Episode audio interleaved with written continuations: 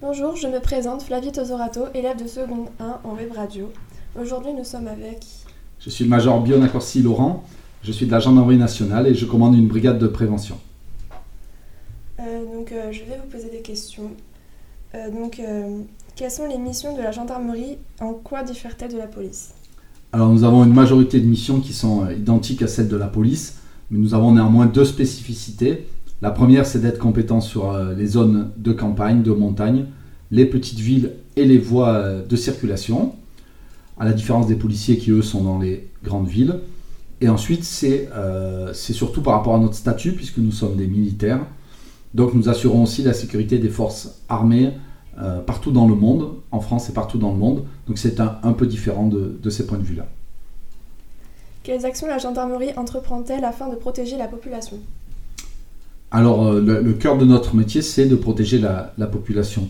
Euh, nous avons plusieurs missions. La première, c'est d'assurer la sécurité publique et la tranquillité publique. Donc, pour cela, nous organisons des patrouilles.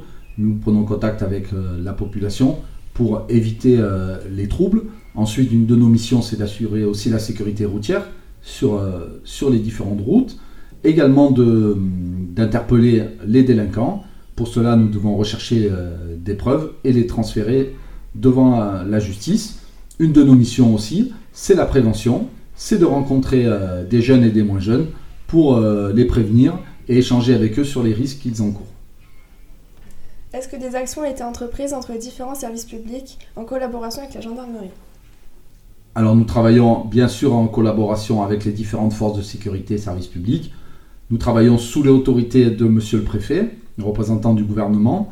Euh, en cette période difficile, notamment à cause des, attentats, cette euh, coordination est indispensable.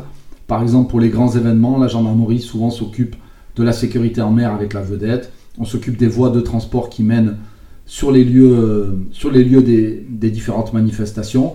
Tout ce qui touche également le renseignement, la police et la gendarmerie travaillent main dans la main. Pour ce qui concerne les pompiers, nous travaillons au quotidien avec eux, que ce soit sur des incendies de montagne ou d'habitation ou sur des accidents. Nous, nous devons de travailler avec eux et ça se passe en général très bien. Euh, Pourquoi avez-vous accepté d'animer cette journée? Alors c'est un plaisir de, de participer aujourd'hui. Euh, nous avons besoin d'échanger directement avec les jeunes, de partager avec eux les spécificités de, les spécificités de notre métier, de parler euh, aussi de leur futur, des possibilités qu'offre la gendarmerie.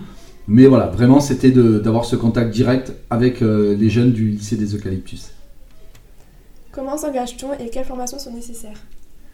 Alors je vous dirais surtout que pour s'engager et devenir gendarme, la principale, euh, la principale chose c'est la motivation.